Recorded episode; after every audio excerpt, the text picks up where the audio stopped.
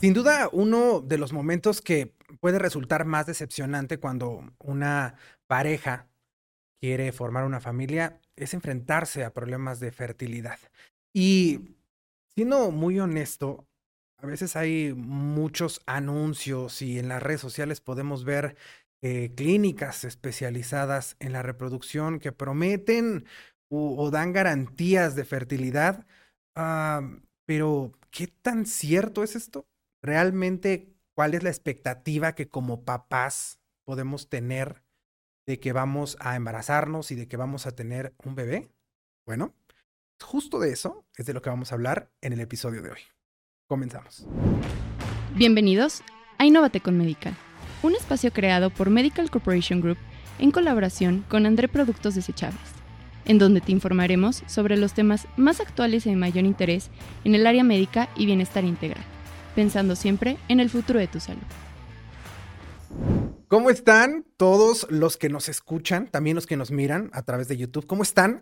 Yo estoy sumamente contento de poder estar con ustedes en otro episodio más de Innovate con Medical, agradeciéndole una vez más a Medical Corporation y André Productos Desechables por esta iniciativa para eh, orientar a nuestros pacientes, para dar información verídica y de la mano de eh, los expertos.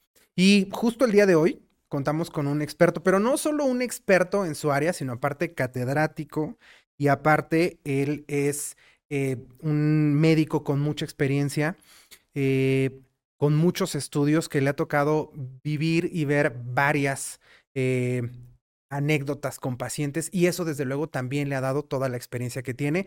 Quiero darle la bienvenida al doctor Carlos Quesnel. Bienvenido doctor, ¿cómo está? Muchas gracias, muy agradecido con ustedes por estar aquí el día de hoy en un nuevo episodio de este podcast. Él es ginecólogo y obstetra, él es jefe de la División de Ginecología y Obstetricia en el Hospital Ángeles Lomas.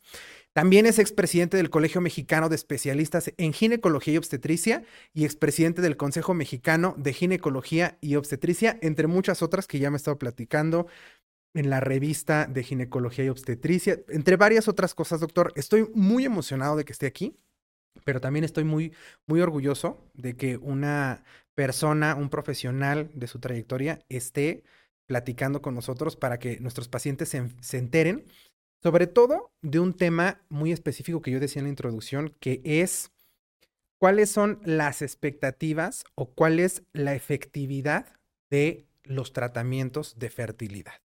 Porque a veces hay muchos, eh, muchas clínicas eh, que son muy comerciales, que son muy sonadas y que de pronto pueden prometerle a los papás un cierto nivel de efectividad y me gustaría saber qué tan cierto es. No sé si quiere empezar platicando como las opciones que tenemos de em, procedimientos de fertilidad y de ahí cuál sería la efectividad de cada uno para que nuestros pacientes lo entiendan. Yo creo que lo primero que tenemos que pensar es cuál es la causa, la raíz del problema de la infertilidad. Y creo que de ahí nace todos los tratamientos. Ok. Y ahí dividimos los tratamientos de baja complejidad o de alta complejidad. Si nosotros hacemos un buen estudio médico con alguien que está especializado en el área de reproducción, vamos a analizar exactamente cómo se logra un envaso. Ya, para lograr este envaso necesitamos los gametos, necesitamos óvulos, necesitamos espermatozoides. ¿Qué son los gametos? Los óvulos creo que los ubicamos perfecto y los espermatozoides, pero los gametos, ¿qué son? Exactamente, nosotros necesitamos óvulos y espermas para lograr que se fertilice y se logre exactamente un gameto. Ah, ok, entonces el gameto es la unión ya de, ambos, tanto el óvulo y el espermatozoide. Perfecto. Pero si nosotros nos vamos a la idea, ¿cómo lograr esta unión? ¿Sí? Tendremos que ir por pasos. Existe una condición vaginal, cervical, uteína, tubaria y óvulos en la mujer. Y para tal necesitamos hacer un estudio ya en la pareja infértil.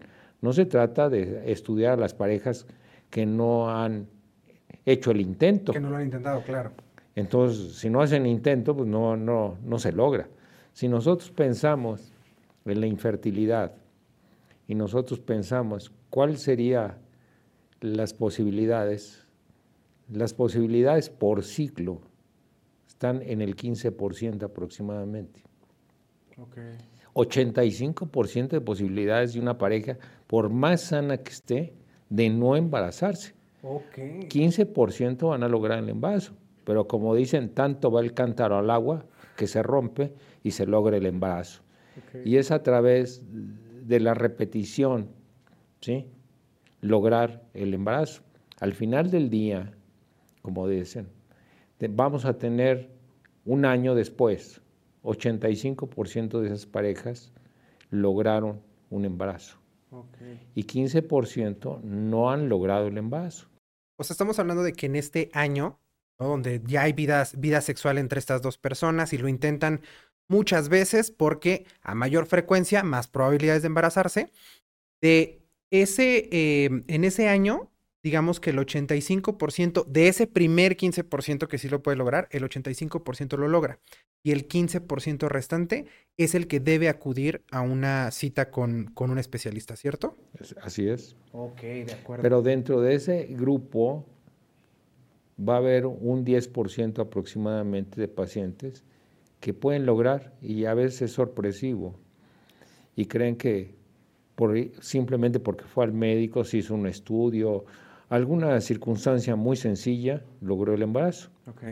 Y realmente va a existir un 5%, que no es nada despreciable, de, parejas que realmente van a meritar un tratamiento de reproducción asistida de alta o baja complejidad. Alta complejidad es una situación muy especial en donde la paciente acude al médico, se le hace una inducción de ovulación, una captura, una fertilización en, a través del microscopio, ahí se pone el esperma, se fertiliza el óvulo, se transfiere después el embrión, y esto trae consigo una, una situación de costos también muy alta. Y luego tenemos los de baja complejidad. Simplemente los de baja complejidad podemos decir inducción de ovulación, coito programado o inseminaciones, inseminaciones con el esperma de la pareja y en ocasiones pues se tiene que hacer con inseminación heteróloga porque o de otro de otra persona, de un banco, porque el hombre es infértil. Y cuando es infértil de plano al 100%, pues, se tiene que hacer esta circunstancia. Si nosotros consideramos cómo, valorar la, la, fertilidad o la infertilidad más bien, tenemos que hacer exámenes, primero que nada, de la vagina. Ya decía yo, y estos son los problemas que ocasiona a nivel vaginal son los procesos infecciosos. Los procesos infecciosos llevan a cabo la posibilidad de que inmovilicen al esperma y al inmovilizar al esperma o tener una condición cervical inadecuada donde va a transitar el esperma, va a ser un bloqueo. Y obviamente ese bloqueo, ¿sí? muchas veces es por alguna, un tipo de infección. Infecciones de transmisión sexual o infecciones no de transmisión sexual que pueden tener la mujer. Obviamente el hombre puede tener la infección porque si la mujer lo tiene, pues de algún lado también se adquirió. Ya sea porque tuvo otra pareja o porque el mismo hombre tuvo otras parejas y esto trae consigo un proceso de contagio hacia la mujer. Posteriormente tenemos que analizar lo que es la cavidad uterina y las trompas, la permeabilidad tubaria. Esto lo logramos a través de un estudio muy sencillo que es la histerosalpingografía cuando esta histerosalpingografía nos da la forma de la cavidad y nos da la permeabilidad tubaria.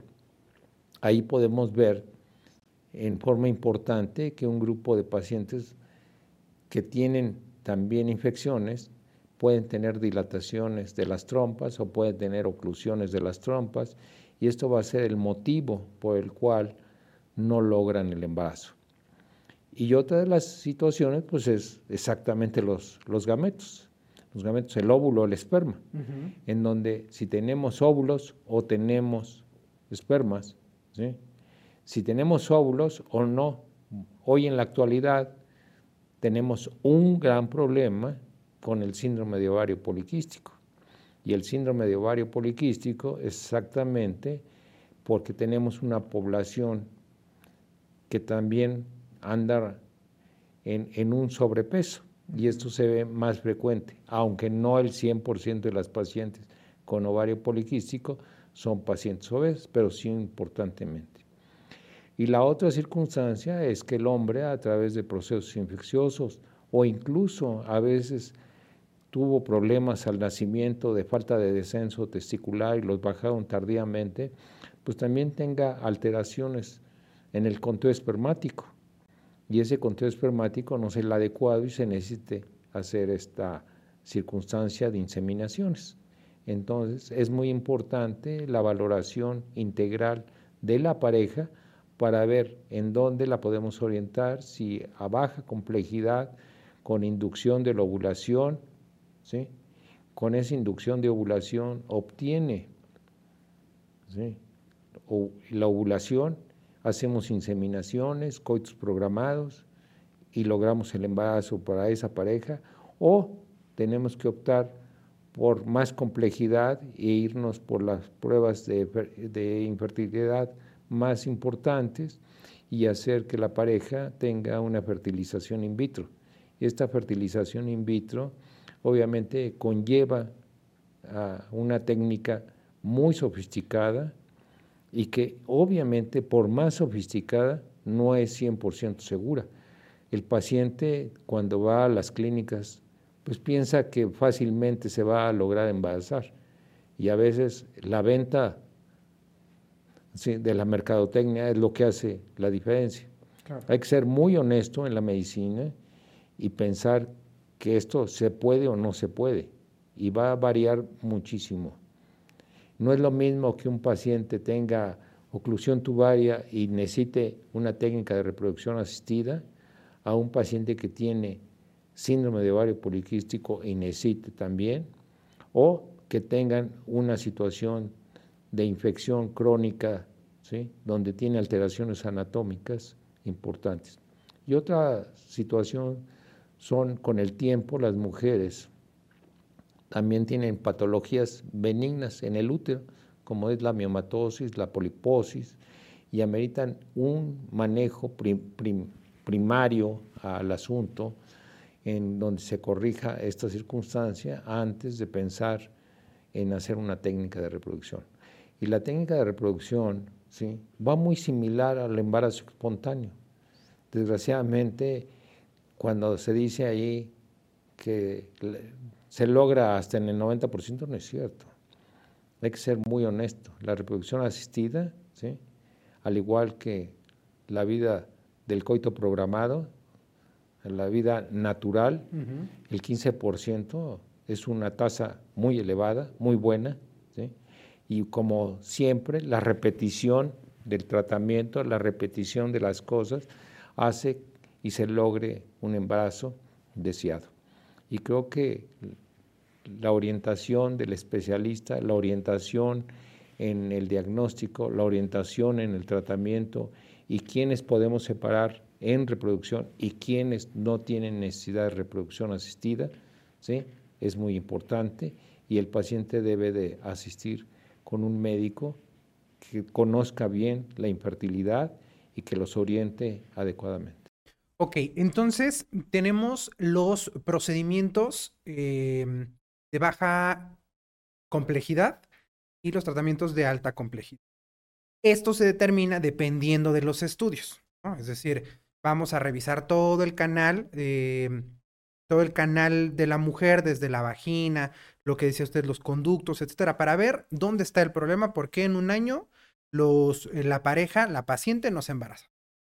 Y de ahí se va a determinar qué es lo, lo principal o lo que se va a intentar en ese momento, dependiendo de lo que se encuentre. ¿Cuáles serían los procedimientos que tenemos de baja complejidad? Escuchaba yo el coito programado. ¿Qué otro? Inducción de ovulación. ¿Ese cómo es? inducimos la ovulación, el paciente ovula, se vigila, se cuida y al paciente se le orienta qué días debe tener relaciones sexuales por coito programado cuando el hombre está correcto. Simplemente la mujer es la que tenía ovulación, por ejemplo, o hacemos una inseminación, una inseminación mm, homóloga, porque es la, de la pareja, o hacemos una inseminación heteróloga con un, con un banco, cuando el hombre no tiene la circunstancia de tener espermas. Ok, ok. Entonces la inseminación también es parte de las de los procedimientos de baja, complejidad. Ah, ok. Eso es muy importante, creo yo, que lo, que lo sepamos, porque a veces no entendemos la diferencia entre la inseminación artificial y el in vitro. Como que no entendemos ahí muy bien cuál es la, la diferencia. Pero estos serían entonces los tres principales que hay de, de baja eh, complejidad. complejidad, sí. ¿Estos en qué padecimientos, digamos, es en los que se da? O, qué es lo que se encuentra? O sea, le pregunto esto porque de pronto las pacientes dentro de las consultas les comentan que también puede ser por estrés, que a veces cuando se relajan se embarazan, que lo que decíamos, como que de pronto sucede, ¿no? De, de pronto eso, eso no, de pronto están incluso en el mismo tratamiento y antes de que se les haga el procedimiento, se embarazan, ¿no? ¿Qué es lo que se encuentra en estas, eh, cuál es la patología que tiene la mujer en estas tres este, procedimientos? Cuando nosotros hablamos de síndrome de ovario poliquístico, que es muy frecuente en la actualidad. Okay. La paciente no está ovulando y hacemos entonces una inducción de ovulación. Hay varias metodologías a través de medicamentos orales, a través de medicamentos intramusculares, ¿sí? subcutáneos, en donde logramos hacer que la paciente tenga ovulación. Le hacemos un seguimiento con ultrasonido y vamos viendo cómo va creciendo los óvulos hasta lograr el máximo de crecimiento sin eh, sobreexagerar. Okay. En el momento en que ya está, nosotros indicamos otro medicamento, ese medicamento va a lograr que se rompa el folículo, que se rompa y salga de ese folículo el óvulo y logramos entonces a través de coito programado o lo hacemos por inseminación, ponemos el esperma dentro del útero y logramos que la paciente tenga la posibilidad de un embarazo con una tasa de éxito mayor a lo natural o similar a lo natural. ¿sí? Estamos hablando, decíamos, del 15%. Sí. Entonces, para estos procedimientos de baja complejidad, eh, lo que podemos esperar es que haya una probabilidad del 15%. podemos tener un poco más, okay. de cada, dependiendo de cada caso, porque cada, si nosotros tomamos un caso, es el 100% si se embaraza. Claro. Sí, sí, Pero tenemos otros ahí en la sala que no se embarazaron, ¿no? Sí, está y regresan. Y entonces pues, se, se, hace un nuevo intento, y com, igual que en lo natural, ¿sí? Como decía yo al principio, tanto va el cántaro al agua, pues tanto va la paciente ahí, se induce, se, tiene ovulación, se hace la inseminación o, o se le dirige al coito programado logre el embarazo. Okay. Entonces, eh, no hay que tampoco sobreexagerar en los tratamientos. Todo tiene un, un, tiempo y el experto es el que va a indicar el tiempo en donde se va a hacer cada, cada caso, en cada caso, ¿sí? las posibilidades de hacer una inseminación, cuántas veces lo va a repetir antes de optar por otra metodología. Okay. Y va a escoger los medicamentos de acuerdo con el paciente su respuesta. Logró una ovulación adecuada, con mucho cuidado hoy tenemos, porque antes no nos interesaba mucho si lográbamos una ovulación múltiple. Y el, el mundo estuvo lleno de embarazos múltiples. Hoy en día eso es una cosa muy importante que hay que cuidar. Okay. El embarazo múltiple también tiene una serie de connotaciones, de complicaciones, muy importantes. Y si queremos un embarazo múltiple, exitoso, pues no puede pasar de dos. Pero no podemos tener la familia instantánea, como decía yo en el pasado, en donde te podía tener trillizos o cuatrillizos o quintillizos. ¿Por qué? Porque no pueden vivir adentro del útero cinco, ¿sí? Pues va a ser un embarazo complicado, van a nacer antes del tiempo y obviamente la prematuridad y las condiciones, pues van a hacer que tengan una serie de patologías y de complicaciones que algunos van a, sobre, sobrellevar en el, en el mundo, ¿verdad? Pero otros no. Y la muerte era una de las causas más importantes. Entonces, de tres, pues vivían dos, o de cuatro vivían dos, y eso no era lo adecuado. Entonces, se ha restringido muchísimo, en algunas circunstancias, la forma de hacer. Se hace una inducción de ovulación controlada, vigilada, cuidada, y si hay más de lo debido, mejor se detiene uno, le dice al paciente, mejor lo dejamos, ¿sí? No vamos a tener una complicación. Y cuando es de alta complejidad, también hemos tomado la precaución de no transferir todos los embriones que había. Ok, ok. Y, Oye. De los de, perdóneme que lo interrumpa, pasándonos a esto de los de alta complejidad, ¿cuáles serían los que tenemos? Eh, lo, lo mismo, hacemos la inducción de ovulación, Hacemos la captura de los óvulos, ah, los fertilizamos en el laboratorio y transferimos ya a los preembriones, como les llamamos. ¿Sí? Y esos preembriones no, no se pueden pasar más de dos. Ya desde el punto de vista ético, moral, ¿sí? ya no podemos pasar más de dos embriones. Y pasamos los de mejor calidad, pasamos los que están en mejores condiciones, para lograr exactamente el éxito. Y lo que queremos cuando pasamos dos es que uno por lo menos pegue. Claro. Y cuando hay deficiencias porque la paciente tiene también ya situaciones por la edad en donde no ovula satisfactoriamente o sus condiciones no son las mejores, pues obviamente el lograr transferir uno es exitoso. Y cuando el hombre tiene dificultades, pues obviamente nos vamos por fertilizarlos con un banco.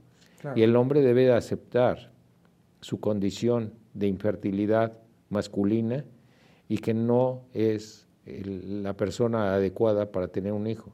Y que, bueno, finalmente va a ser su hijo porque su esposa, su pareja, ha quedado embarazada con alguna de las metodologías que ellos aceptaron, que ellos llevaron a cabo y lograron esa situación. Y son de las cosas importantes. Esto, esto tiene que ser muy consciente la pareja de la metodología, de la forma y aceptar en consentimiento informado el logro de un embarazo con esta circunstancia. Y en, en, este procedimiento, la efectividad es la misma. Es lo que se puede esperar. No hay, no hay garantías, desde luego, pero es lo que podríamos esperar. Bueno, la, garantía es que decimos, logramos un embarazo porque tenemos, tenemos el embrión, el preembrión, pero de aquí a que avance ya adentro de la mujer es otra circunstancia. Entonces, las, los bancos o las clínicas de fertilidad, pues hacen sus estudios, sus análisis, cuánto logramos de fertilidad, ¿sí? Aquí, pero llevar el embarazo al término. Ese es el éxito. El éxito no es que se embarazó, el éxito es que ese niño hubiera nacido en el tiempo y en el momento adecuado. Y ese es el éxito que todos tenemos que ver. Entonces, cuando hablamos de la efectividad del procedimiento in vitro, estamos hablando de una, efectividad o un porcentaje más alto porque eh, se hace, el, el, embrión se forma fuera y luego se introduce y eso ya es un embarazo. ¿no? Eso ya, ya comienza ahí el embarazo. Entonces, podríamos decir que ahí por eso se habla de, de, más efectividad, porque todo el proceso se hace por fuera, después se introduce el embrión y entonces ahí la estadística ya nos diría, esta paciente, esta mujer está embarazada. Entonces, por eso el, el porcentaje podría ser que sube. pero realmente habría que acompañar todo el, proceso hasta que el bebé nazca y que nazca en las condiciones adecuadas. Ese, sería exactamente la estadística real. La estadística real es cuántos niños nacieron de la fertilidad, no cuántos embarazos se hicieron en el microscopio, cuántos transferí, ¿sí? sino decir realmente cuántos llegaron al final y cuántos niños nacieron en forma adecuada. Y es una satisfacción del médico que, sea, que hace reproducción asistida, pues el éxito siempre, pero también al igual que puede ocurrir en cualquier mujer, la pérdida gestacional es lo primero que puede suceder. Claro. Y obviamente no está exento porque no está exento de tener una pérdida gestacional en el primer trimestre, no está exento de tener alguna complicación en el segundo trimestre o en el tercer trimestre. Y eso es de las cosas que tenemos que siempre decirle al paciente, ¿sí? que el éxito es cuando le entreguemos a ese niño. Ok, ok. A, ver si entendí, porque creo que yo al principio no había entendido muy bien esto de los procedimientos de alta complejidad y de baja complejidad. Solamente hay dos, la inseminación y, eh, o sea, la, inseminación y el in vitro, ¿cierto? Pero el proceso es el mismo para llegar a esos dos. O sea, em, crear la ovulación, etcétera, etcétera. Y lo único que los diferencia es que uno es en el microscopio, eh, fuera del cuerpo de la mamá, y el otro es dentro del cuerpo de la mamá. ¿Cierto? Así es. Ah, para entenderlo así. Ok, ok, ya, ya me quedó más Para entenderlo así como, como lo, lo deben de entender el paciente. Ajá, sí. Es, es, la situación. ¿Qué es lo que se busca? Se busca lo más natural, a través de, de, de que esto sea lo más similar a lo que hace el cuerpo humano. Ok. ¿sí? Y obviamente lograr que tengamos ese éxito, ¿sí? a través. ¿Qué, es lo que logramos con una inseminación? Pues que el, esperma no quede en la vagina, sino quede dentro de la cavidad. O sea, ya le estamos ahorrando. Dicen, ¿qué ahorro? Pues sí, para, para el esperma es mucho. Sí, claro. Esos centímetros son muchísimos. Y está en una cavidad en donde las condiciones son las más favorables y es, va a hacer que camine más fácilmente. Okay. ¿Por qué? Porque también está en, una sustancia especial para hacer la inseminación. Quiere decir que los espermas que vamos a transferir, que vamos a, poner dentro del cuerpo de, la mujer, ya están analizados, ya están separados los espermas de mala calidad con los, con los de buena calidad y vamos a poner simplemente los de muy buena calidad. Y esos son los que vamos a poner dentro del útero. Y todos los que estaban muertos, todos los que estorban. Ahora sí que vamos a quitar la basura para entenderlo de una forma para el paciente. Les vamos a poner la mejor circunstancia, en el mejor lugar, en el mejor momento, ¿sí? estimado. Y ahí va migrar y va a encontrar el óvulo. Y por eso se llaman de baja complejidad, porque Simplemente se hace una inducción, una vigilancia y una inseminación. Exacto, se use la ovulación, se vigila y luego se hace la inseminación por un lado y en los de alta complejidad la in vitro. exactamente. Para ir cerrando, doctor, el, en el in vitro, ¿ese en qué caso se hace? ¿O siempre la paciente primero pasa por la inseminación y si no funciona, entonces hay que proceder a una de, de, alta complicación o hay padecimientos específicos que no pasan por la inseminación, no pasan por los de baja complejidad y hay que irnos directamente a los de alta complejidad. Yo creo que queda muy claro en lo que yo decía al principio, el paciente tiene que ser estudiado. Okay. ¿Cuál sería la circunstancia mayor por la que no pueda funcionar? uno de baja complejidad, pues una oclusión tubaria. Y esa oclusión tubaria, la paciente, ¿cómo va a hacer que se junten el óvulo y el esperma? Entonces, ella es una candidata directa a la reproducción asistida. O tenemos un, un, un esposo con un número bajo de espermatozoides, de baja calidad.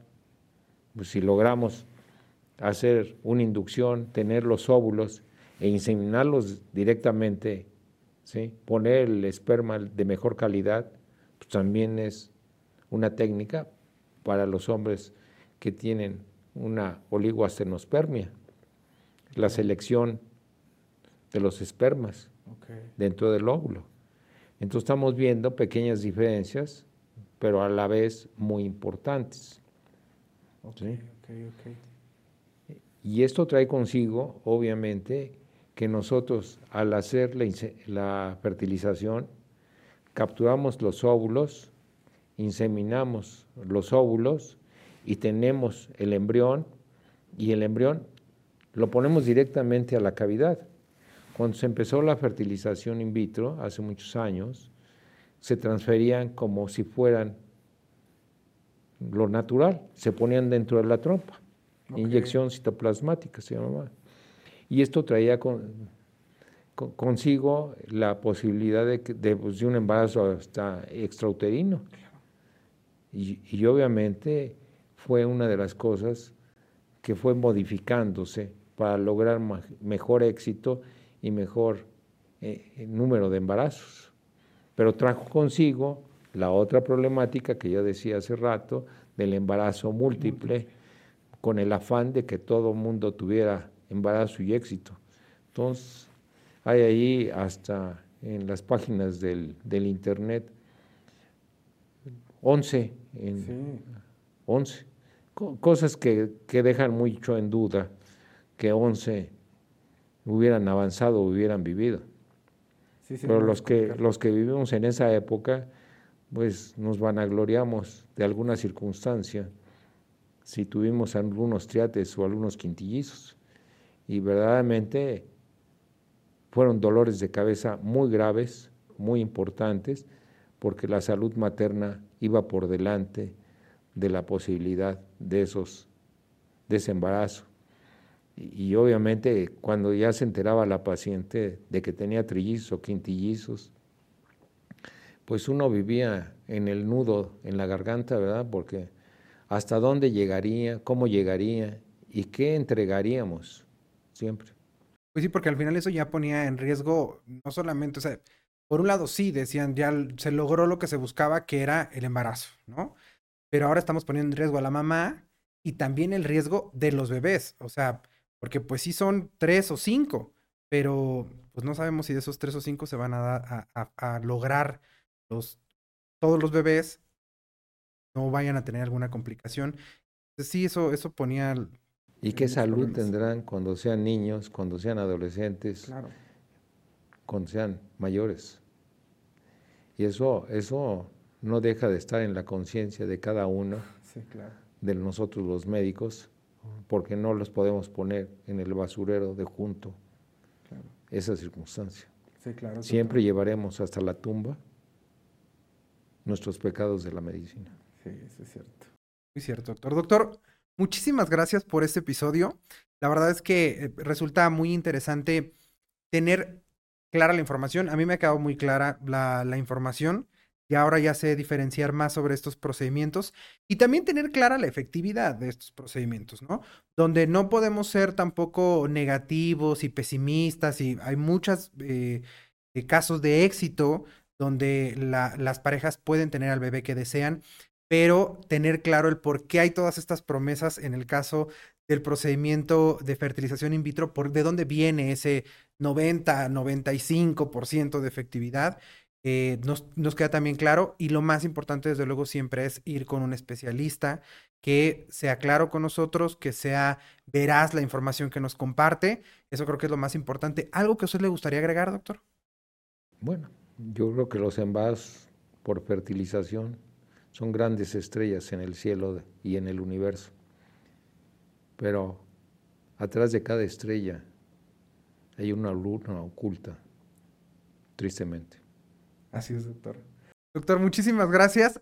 ¿Hay algún lugar donde podamos contactarlo, donde pudiéramos eh, buscarlo si alguna paciente quisiera eh, sacar alguna consulta? En el Hospital Ángeles de las Lomas. Ok. Ahí en la página web de en hospital. la página de los, del, del Grupo Ángeles, ahí estamos, Perfecto. para no comercializar esto. claro que sí. Entonces pueden buscar al doctor en el directorio de la página de los Hospitales Ángeles. Ahí pueden encontrar, es el doctor Carlos Kesnel, ahí lo van a encontrar.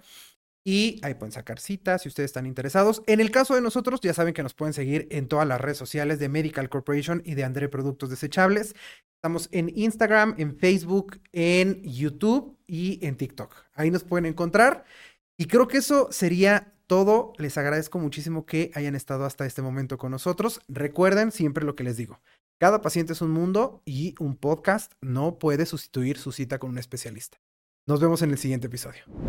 Si te ha gustado este podcast y quieres más información, síguenos en nuestras redes sociales, arroba Medical Group Oficial, y en nuestro canal de YouTube, arroba Medical Corporation Group.